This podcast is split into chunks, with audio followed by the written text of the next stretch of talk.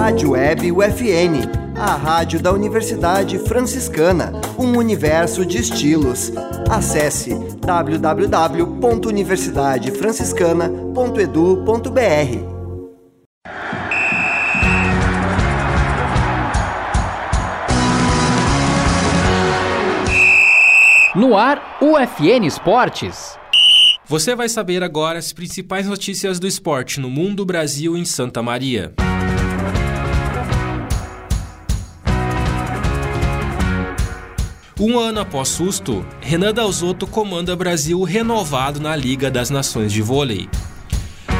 Grêmio venceu Novo Horizontino na Série B. Perícia oficial diz que não foi possível identificar o que Rafael Ramos disse a Edenilson.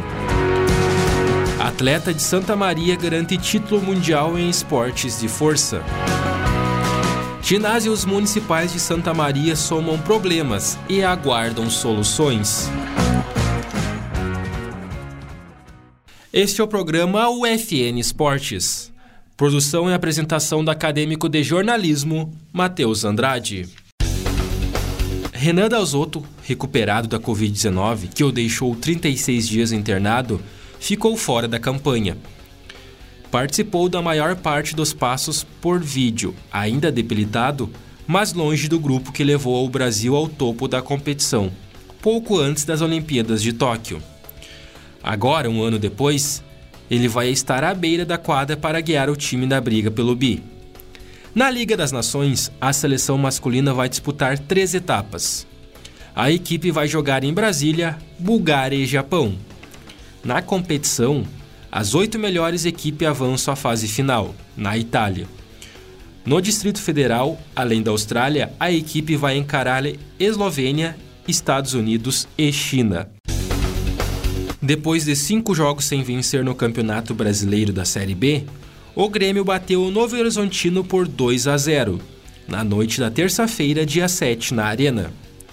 Diego Souza, em pênalti assinalado após a revisão do VAR, e Janderson anotaram os gols da partida para os gaúchos, que não marcavam na competição há três jogos, mais de 360 minutos disputados. A vitória dá um alívio, pelo menos momentâneo. Para o Grêmio é atuação segura. Com a vitória, o tricolor chega aos 17 pontos e recupera a quinta colocação, que havia perdido com os resultados da rodada. O time gaúcho joga na próxima segunda-feira, dia 13, contra o esporte, às 8 horas da noite, na Ilha do Retiro, em Pernambuco. O laudo da leitura labial solicitada pela Polícia Civil do Rio Grande do Sul, no inquérito que apura a acusação de injúria racial do volante Edenilson contra o lateral Rafael Ramos, do Corinthians, concluiu que não é possível identificar o que foi dito pelo jogador. O documento de 40 páginas foi enviado na quarta-feira, dia 8, pelo Instituto Geral de Perícias do Rio Grande do Sul, à segunda Delegacia de Polícia de Porto Alegre, responsável pelo caso. No empate em 2 a 2 entre o Inter e Corinthians, o meia-campista colorado acusou o defensor do Corinthians de chamá-lo de aspas, macaco, aspas.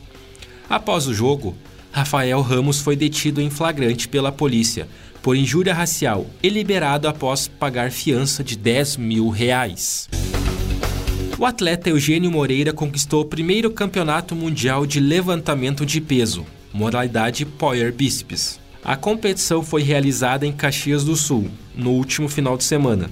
Ele competiu na categoria Master 2, acima de 50 anos. De acordo com o Eugênio, participaram da competição 80 atletas de nove estados do Brasil e sete países. Antes de garantir o título mundial, o santamariense já acumulava o heptacampeonato sul-americano e o hexacampeonato brasileiro.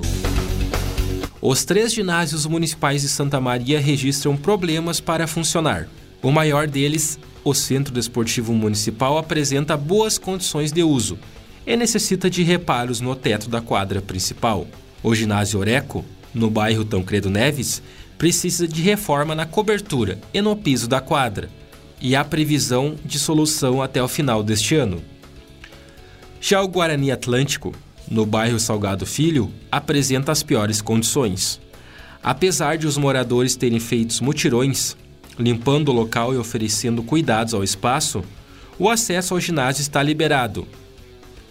Nem todas as portas e portões são trancados. Quem entra no lugar não identifica a mínima possibilidade de práticas esportivas. Não há uma previsão de reformas.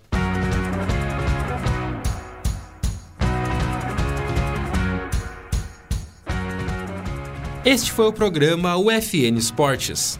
Na central técnica Clenilson Oliveira é Alan Carrion, com a supervisão do professor e jornalista Bebeto Badic. O programa vai ao ar todas segundas-feiras, às nove da noite e sextas-feiras, às cinco da tarde. Obrigado pela audiência. Tchau!